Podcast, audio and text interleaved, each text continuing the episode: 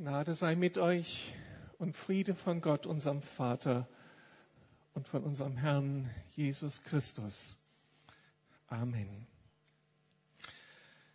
Die Ferienzeit geht zu Ende, wie schon eingeleitet ein, am Eingang gesagt wurde, und die Realitäten des Alltags holen uns wieder ein. Und das kann so unterschiedlich aussehen. 21, 22, 23, 24, 25, 26, 27, 28. Acht Sekunden. Und das erste Tor gegen Dortmund war gestern gefallen. Und die Mannschaft hat verloren. Und der Traum von einem Traumstart ist jämmerlich geplatzt. Die Realität hat mich wieder. Grausame Realität. Du hast Probleme, mögen da manche Eltern sagen. Wir könnten stöhnen. Nach der entspannten Ferienzeit geht es jetzt so richtig los. Die Jüngste kommt in die Schule, der Mittlere wechselt aufs Gymnasium und die Älteste macht in diesem Jahr Abitur. Da ist Stress vorprogrammiert. Und die Berufstätigen unter euch verweisen auf das, was morgen vielleicht auch schon diese Woche auf dem Schreibtisch vorzufinden war, was da alles über sie hineinbricht. Unzählige E-Mails und Briefe, die beantwortet werden müssen, liegen gelassene Aufträge in der Urlaubszeit, die nun dringend abgearbeitet werden müssen, der Stress mit den Kollegen, die sich auch in den Ferien nicht verändert haben und weitermachen, wo sie vor den Ferien aufgehört haben. Und dann manche Überraschung, mit der keiner gerechnet hat. Eine neue Verordnung, neue Sparmaßnahmen und all das kann dann riesige Herausforderungen bedeuten. Und dann gehören zu unseren Realitäten nach Ferienende auch die Großstadt Berlin. Die, die gerade aus dem Urlaub heimgekehrt sind, reiben sich ja die Augen wie idyllisch war das noch in den letzten Wochen bei Monika und mir in den bayerischen Alpen. Keine Hektik, keine Menschenmassen, keine Aggression unter den Menschen.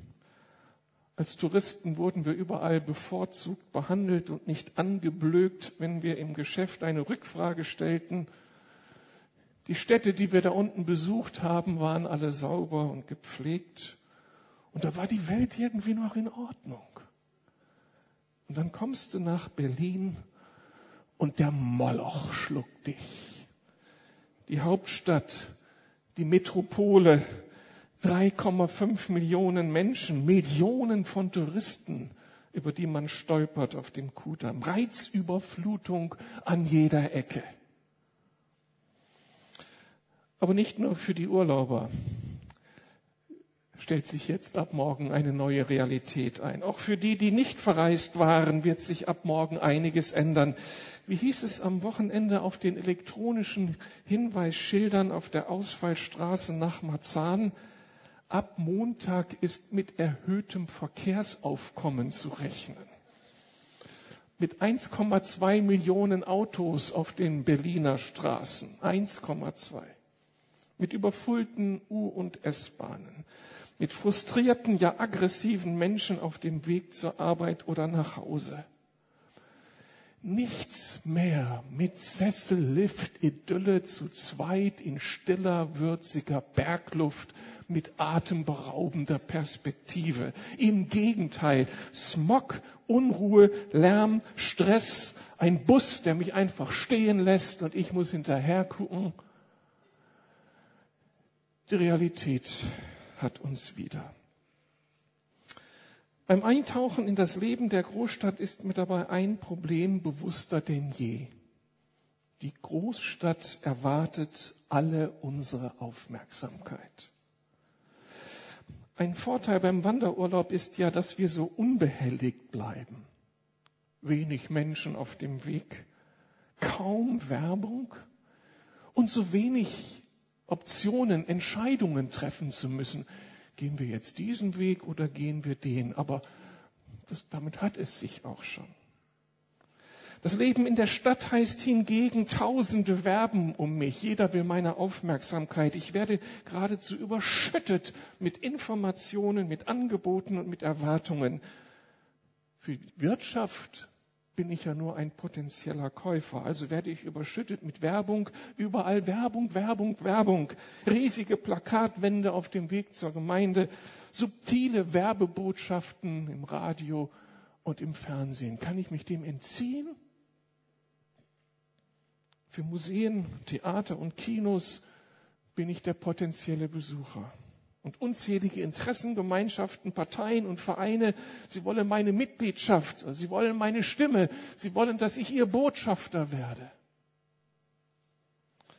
Das Ergebnis, spätestens, spätestens ab morgen stehe ich in der Gefahr, eher gelebt zu werden, als dass ich lebe eher zu reagieren als zu agieren, eher die Agenda andere, anderer zu verfolgen als meine eigenen Agenda.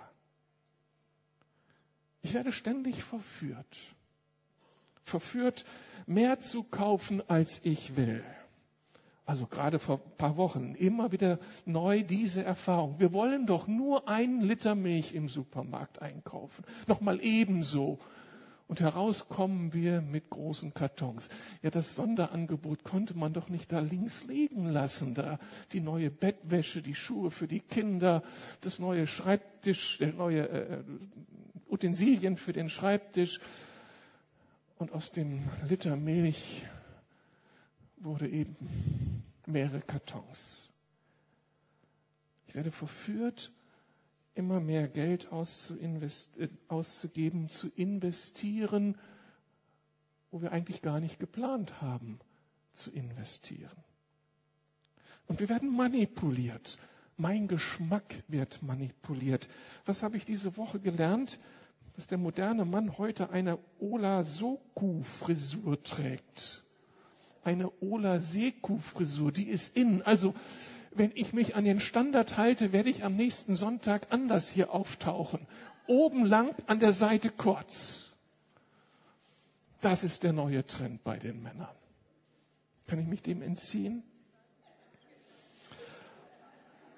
Unser Geschmack wird manipuliert. Aber auch unsere Grundüberzeugungen werden manipuliert und unsere Werte werden manipuliert dass wir heute eher mit dem Lebensabschnittspartner rechnen müssen, als mit einem Ehepartner, der mir ein Leben lang die Treue hält. Das wird mir ja so untergejubelt. Überall.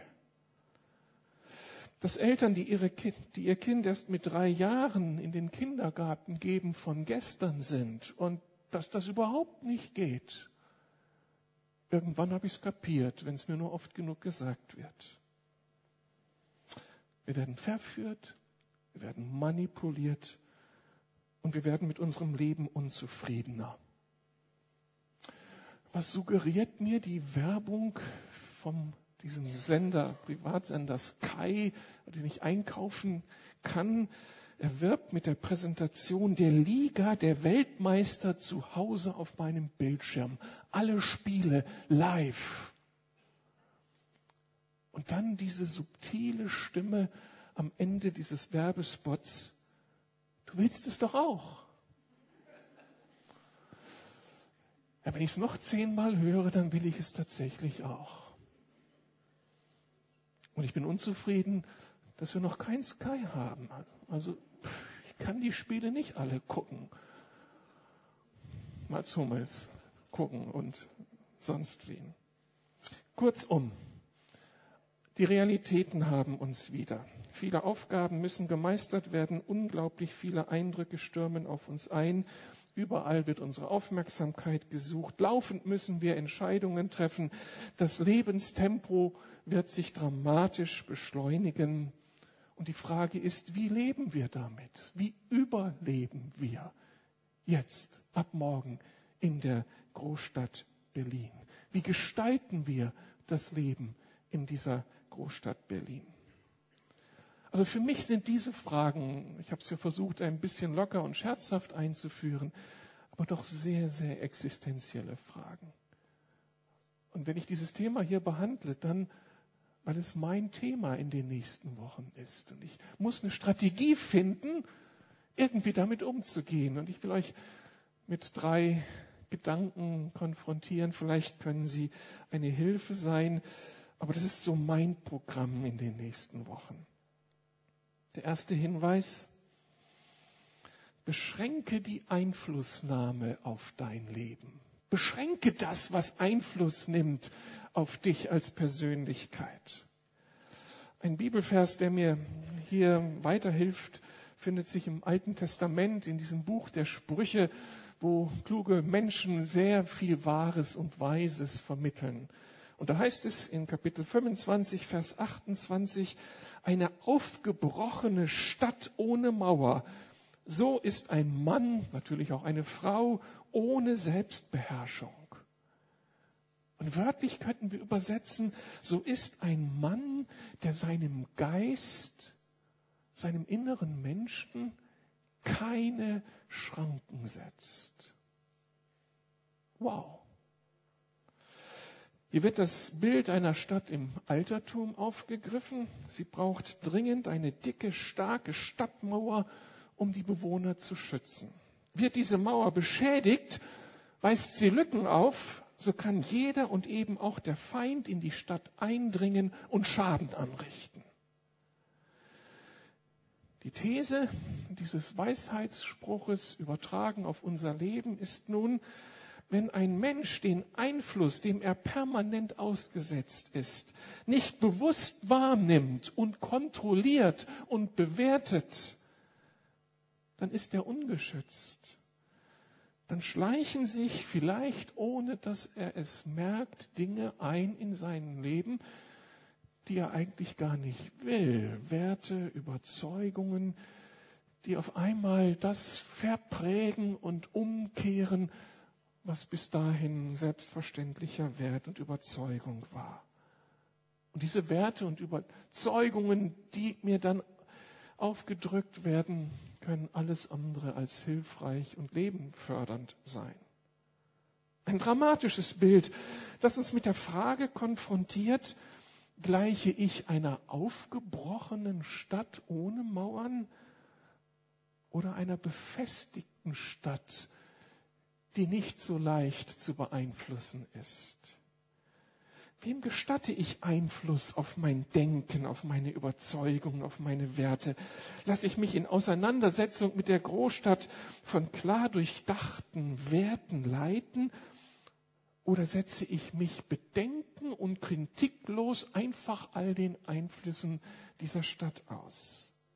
Habe ich einen Filter eingebaut für meine Seele, wenn ich unterwegs bin? Ein anderes Bild. Habe ich das Gartentor meines Lebens verschlossen? Oder kann hier jeder rein und einfach seinen Schutt bei mir ablassen? Und ich werde irgendwie vollgemüllt in meinem Inneren, in meiner Seele, in meinem Geist.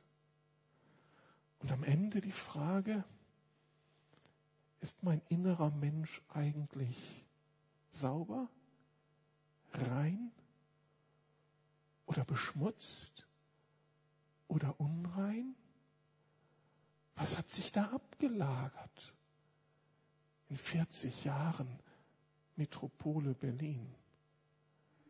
Was denke ich? Was empfinde ich? Was lebe ich? Im Vergleich mit dem, was ich eigentlich denken, leben, empfinden möchte. Also, der Hinweis dieses kleinen Textes ist, Mensch, pass auf, setze deinem Geist Schranken. Lass nicht einfach alles zu in deinem Leben. Was könnte das heißen? Ich denke, dass es grundsätzlich so sein könnte, dass wir die Einflussnahme auf unser Leben tatsächlich beschränken und uns ganz bestimmten Dingen einfach entziehen. Oder zumindest, dass das, was auf uns einströmt, was uns bedrängt von außen, dass wir es sehr bewusst wahrnehmen und kontrollieren und entscheiden, was wir annehmen wollen oder was wir auf Distanz halten wollen. Und da könnte es einige konkrete Konsequenzen geben. Dass ich zum Beispiel Orte, die meine Seele vergiften, meide. Ich habe es in einer anderen Predigt, glaube ich, schon mal angedeutet. Das KDW ist kein guter Ort für mich. Wenn ich das KDW besuche, dann registriere ich immer die Botschaft, ich gehöre nicht zu den Schönen und Reichen. Es wäre schön, den anderen Anzug tragen zu können, der da in der Herrenabteilung hängt. Dieser schöne Zwirn. Unglaublich leider nur fünfmal zu teuer als den, den ich jetzt trage. Und ich gehe durch die Abteilungen und werde unruhig. Heute meide ich solch einen Ort, weil er meiner Seele nicht gut tut. Es kann bei dir ganz anders sein. Ich möchte diesen Ort meiden. Es gilt, Werbung zu kontrollieren. Du kannst dir auf dem Computer alle Werbung dieser Welt einladen oder ein Filterprogramm einsetzen, das es ganz schön ausfiltert und dann bist du verschont vor so viel Müll. Du kannst beim Fernseher die Werbung 100% genießen oder den Ton ausstellen und zur Toilette gehen oder mal eben auf den Balkon gehen, um frische Luft zu schnappen. Werbung kontrollieren sich dem entziehen. Ich muss die Musik kontrollieren, die ich auf mich wirken lasse. Ich weiß genau, dass es Musik gibt, die mich aufbaut, die mich fröhlich macht, die mich entspannt sein lässt, die mir Schwung und Energie gibt und andere Musik, die mich runterzieht, die mich traurig macht, die mich melancholisch macht, und ich muss diesen Einfluss kontrollieren, um nicht einfach hier mich in einen Zustand zu versetzen, der mich runterzieht und mich nicht mehr alltagsfähig sein lässt. Und ich merke gar nicht, dass da mit mir was passiert ist, bloß weil ich nicht bewusst gelebt habe. Filme, Literatur bewusst anschauen, und nicht nur einfach konsumieren. Menschen, die dich herunterziehen, meiden oder sehr bewusst in die Begegnung gehen, indem ich mich vorher wappne und schütze und das Gespräch bewusst gestalte und hinterher meine Seele neu aufstelle angesichts der Konfrontationen. Aber auch, es gilt ein Konzept zu entwickeln, wann wir uns welche Informationen zumuten wollen. Und eigentlich heißt meine Regel, vor dem Schlafengehen keine E-Mails checken. Aber irgendwie habe ich gepennt im Urlaub und öffne vor dem Schlafengehen die E-Mail und lese dann von dem, was gerade im Berliner Kurier über die Lukasgemeinde geschrieben wurde was meint ihr, wie meine Nacht war? Es war so richtig Tiefschlaf, entspannt und ich bin glücklich aufgewacht am Morgen. Pustekuchen. Kein Schlaf, innere Spannung, innere Unruhe und morgens gerädert aufgestanden. Und das im Urlaub. Weil ich meine Realitäten nicht wahrgenommen habe, mich nicht vorbereitet habe und den Einfluss auf mein Leben begrenzt habe. In all dem ist mein Ziel nicht, dass wir weltabgewandte, weltfremde Christen werden, die sich irgendwie rausziehen aus dieser Welt. Im Gegenteil. Uns ist Weltverantwortung aufgetragen. Und wir sind von Christus geradezu in die Stadt hineingesandt. Die Stadt ist nicht der bessere Ort als da draußen die Idylle in Bayern. Wir sind hier hineingestellt. Aber um hier leben zu können, ja mehr, um hier gestalten zu können im Sinne Gottes, müssen wir uns gut aufstellen. müssen wir sehr bewusst leben und müssen wir eben kontrollieren, was mich beherrschen darf und was nicht. Darum setz deinem Geist Schranken. Aber mehr, nicht einfach nur Verweigerung, sondern der zweite Schritt ist im Gegenteil Initiative, Aufbruch, aber indem ich vom Negativen weg auf das Positive schaue. Ich nehme, indem ich die positiven Aspekte in den Blick nehme, auf mich wirken lasse, die mich aufbauen, die mich stark machen, die am Ende Leben kreieren. Und da ist mir Philippa 4,8 so wichtig. Richtet eure Gedanken ganz auf die Dinge, die wahr und achtenswert sind, sagt Paulus zu den Philippern, die gerecht, rein und unanstößig sind und allgemeine Zustimmung verdienen. Beschäftigt euch mit dem, was vorbildlich ist und zu Recht gelobt wird. Das ist das Kontrastprogramm des Paulus. Er fordert seine Leute auf, die richtigen, hilfreichen Dinge zu sehen. Das, was Wahrheit vermittelt. Das, was Anlass gibt, für Menschen dankbar zu sein. Das, was von Gerechtigkeit erzählt. Das, was motiviert, nicht auf Abwege zu geraten. Das, was liebenswert ist. Das, was tugendhaft ist. Das, was meinen Glauben aufbaut. Das, was mein Leben fördert. Das in den Blick zu bekommen wenn wir diese andere Perspektive mal in Beziehung zu setzen zu dem, was wir da Tag für Tag konsumieren, allein durch die Medien, mit diesem Maßstab haben wir einen viel, viel kritischeren Blick auf das Medienprogramm, das sich uns anbietet. Paulus weiß, wir müssen unbedingt unseren inneren Menschen sättigen. Wir brauchen etwas, für unseren Kopf, für unsere Emotionen. Wir müssen uns beschäftigen. Dieser Hunger in uns muss gestillt werden. Aber er schlägt vor, dass wir es mit anderen Mitteln tun. Dass wir das vermeiden, was zwar bunt schillernd, faszinierend ist, aber uns am Ende des Tages runterzieht und stattdessen das konsequent suchen, was uns aufbaut, was Perspektive gibt, was positive Energie erzeugt und was begeistert. Wir suchen das, was wir am Ende des Tages feiern können und nicht bereuen müssen. Wäre das was? Wenn das mein Kriterium ist, das, was ich heute konsumiere, das möchte ich auch heute Abend beim Bedenken des Tages feiern können und nicht bereuen müssen. Wie kann das praktisch aussehen? Und wir suchen uns Quellen der Ermutigung, gute, auferbauende Bücher, Filme, Musik. Und wir setzen uns diesen Medien, die uns ja zuhauf zur Verfügung gestellt sind, auch wirklich aus. Nachdem lange Zeit es nicht möglich war, dass ich auf dem Weg unterwegs mit dem Auto eine CD habe hören können, bin ich jetzt wieder glücklich, hierher zu kommen und die zwölf Kilometer mit guter Nachricht füllen zu können.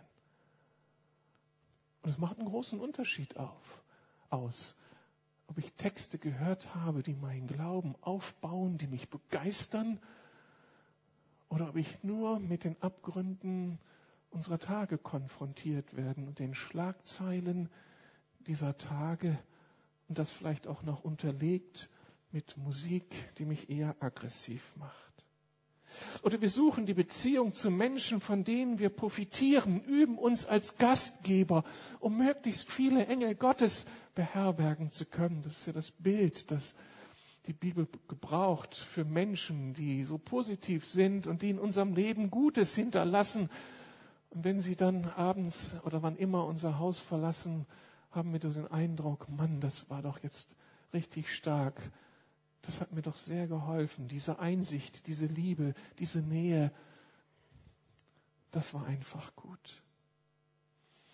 Und wir suchen gleich zu Beginn des Tages Ermutigung vor allem anderen und vor den, um vor den anderen Informationen des Tages gewappnet zu sein, die dann eben auf uns einstürmen werden. Das wäre doch total klug. Wenn wir morgens aufstehen, dass der erste Gang nicht der ist, die Nachrichten anzuschalten oder die, den Computer, um all die Informationen aufzunehmen, sondern erst etwas zu konsumieren, was meinem inneren Menschen gut tut, was mich aufbaut, was mir sagt, wer ich bin in Gottes Sicht, sodass ich von Wahrheit erfüllt bin und von innerer Freude und von Hoffnung und Erwartung.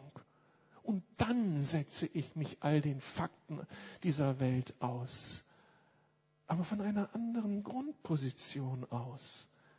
Nicht mal als der, der dann überwältigt wird, sondern der gestalten kann aus einer Haltung der Sicherheit und der Geborgenheit. Vergangenen Sonntag hat Rüdiger Sumann von dem neuen Menschen gepredigt.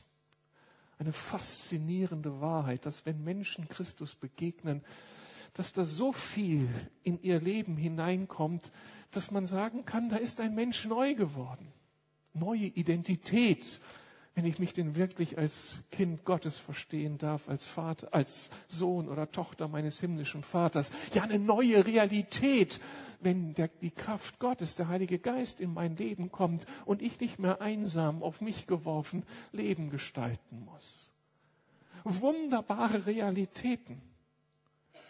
Aber die andere Wahrheit ist die, dass die Realitäten so schön sein können, wie sie schön sind. Es nützt uns nichts, wenn wir diese Realitäten nicht jeden Tag neu in unser Leben hineinholen.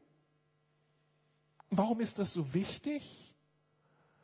Weil die Großstadt Berlin und all die Eindrücke diese Realitäten des neuen Menschen ständig hinterfragen. Ich gehe auf die Straße und sehe das Plakat dass Gott nicht ernst zu nehmen ist, dass die Welt anders zu verstehen ist, dass das, was mir Christus bedeutet, Mythos ist. Ich komme zum Arbeitsplatz und höre was ganz anderes als du bist ein von Gott berufener, begabter, wunderbar geschaffener Mensch. Da höre ich vielleicht, dass ich ein Versager bin, der es einfach nicht auf die Reihe gebracht hat. Wenn ich dann am Abend des Tages zurückschaue auf die Art und Weise, wie ich reagiert habe auf meine Mitmenschen, dann plagt mich das schlechte Gewissen. Nichts vom neuen Menschen. Die Realitäten dieser Welt hinterfragen diese gute Nachricht und diese geistliche Realität ständig.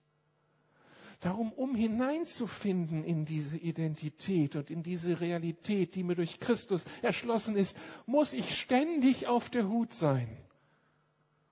Meinem Geist Schranken setzen und die Wahrheit jeden Tag neu nehmen und möglichst bevor das Kind in den Brunnen gefallen ist.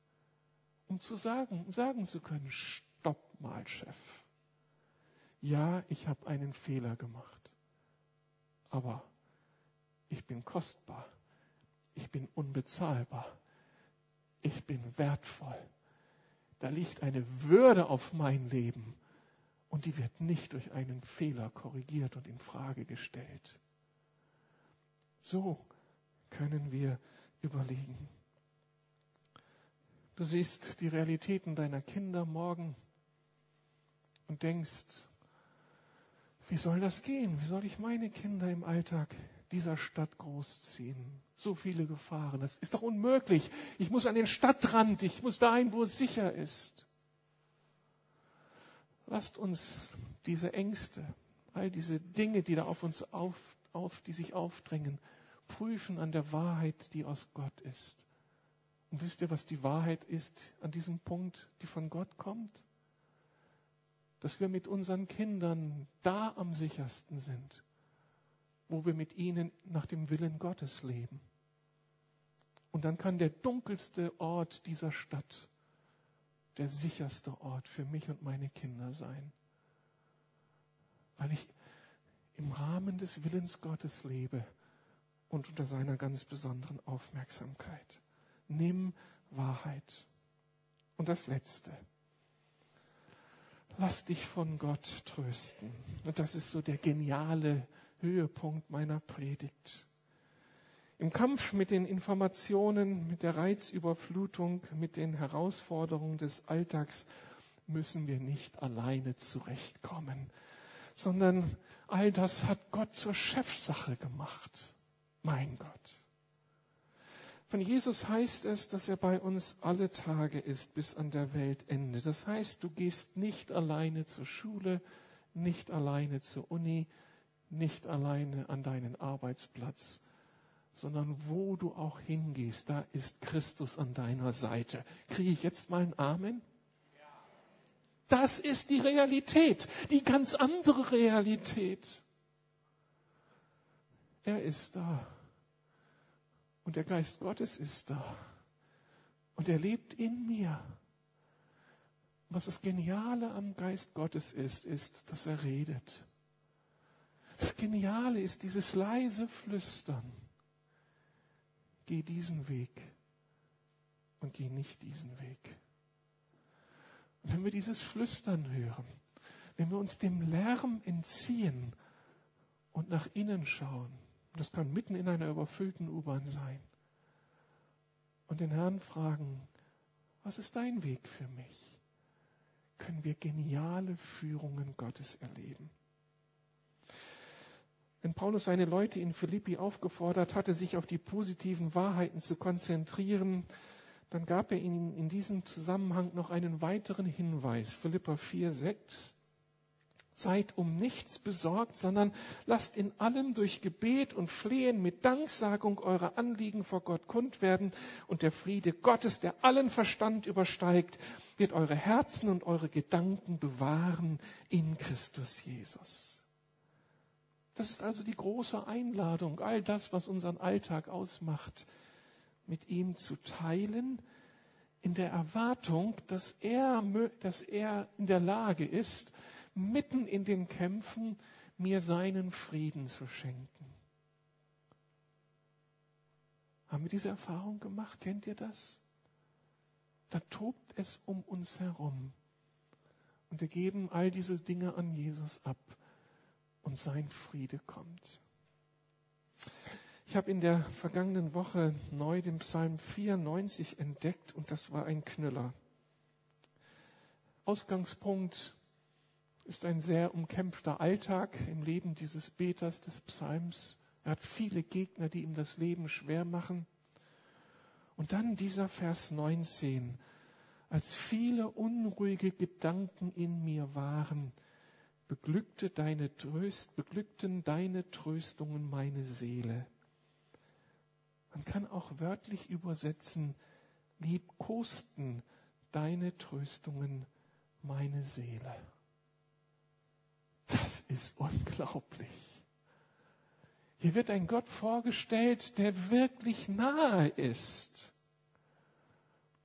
Nicht ein Gott, der mir nur sagt, was ich zu tun und zu denken habe. Setz deinem Geist Schranken, glaub die Wahrheit, die ich dir vorgebe.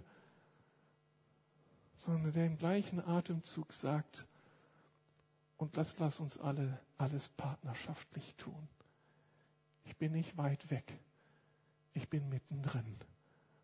Und ich bin nicht der Besserwisser, sondern ich bin voller Zärtlichkeit da, voller Liebe, voller Barmherzigkeit und helfe dir aus deinen Engpässen heraus.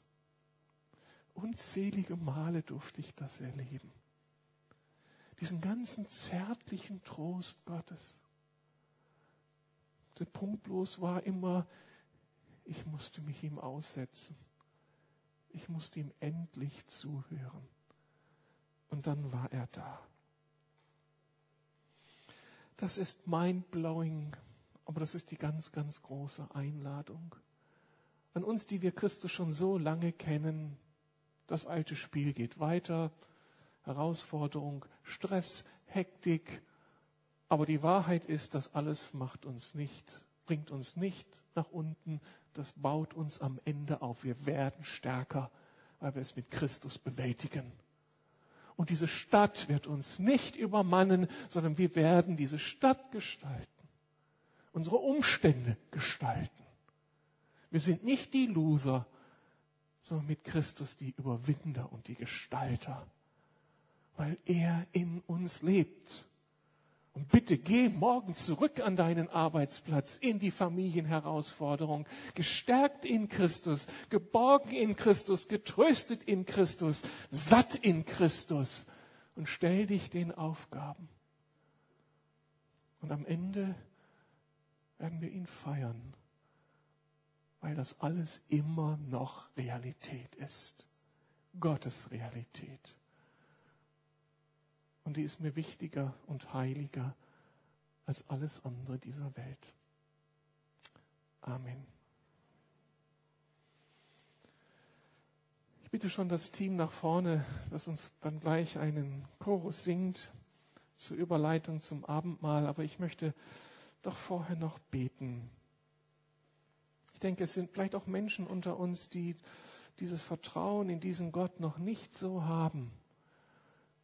Und ich möchte für sie, ich möchte dann für dich beten, dass dieses Vertrauen irgendwie generiert wird heute Morgen. Dass es was ganz Attraktives ist, dass sie anfangen zu suchen, dass du neu in dein Leben hineinnimmst. Und ich möchte es für uns alle erbitten. Können wir aufstehen?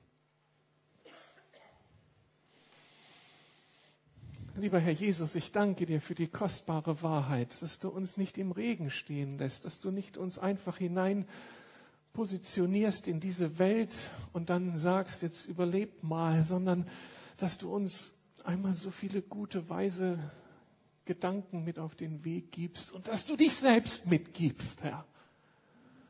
Danke, Jesus, dass du bei uns bist, wo auch immer wir hingehen. Danke, Heiliger Geist, dass du nicht mundtot zu machen bist. Du redest laufend. Und ich will deine Stimme hören, dieses leise Flüstern. Vater, einige von uns sind verletzt, sie glauben das nicht, haben es noch nie geglaubt oder sind gerade in dieser Krise. Und ich bitte dich, komm, komm jetzt und lass eine neue Sehnsucht entstehen, eine neue Bereitschaft, auch all die kritischen Stimmen auf Distanz zu halten und sich dem auszusetzen, was Leben schafft, was Glauben schafft, was Nähe zu dir schafft. Segne meine Zuhörer, alle Gottesdienstbesucher, die, die das nachhören werden. Und lass uns atmen, deine Wahrheit und dein Leben. Und danke, dass wir das gleich im Abendmahl vertiefen dürfen die Erfahrung deiner zärtlichen, flüsternden, mich auferbauenden, uns auferbauenden Nähe.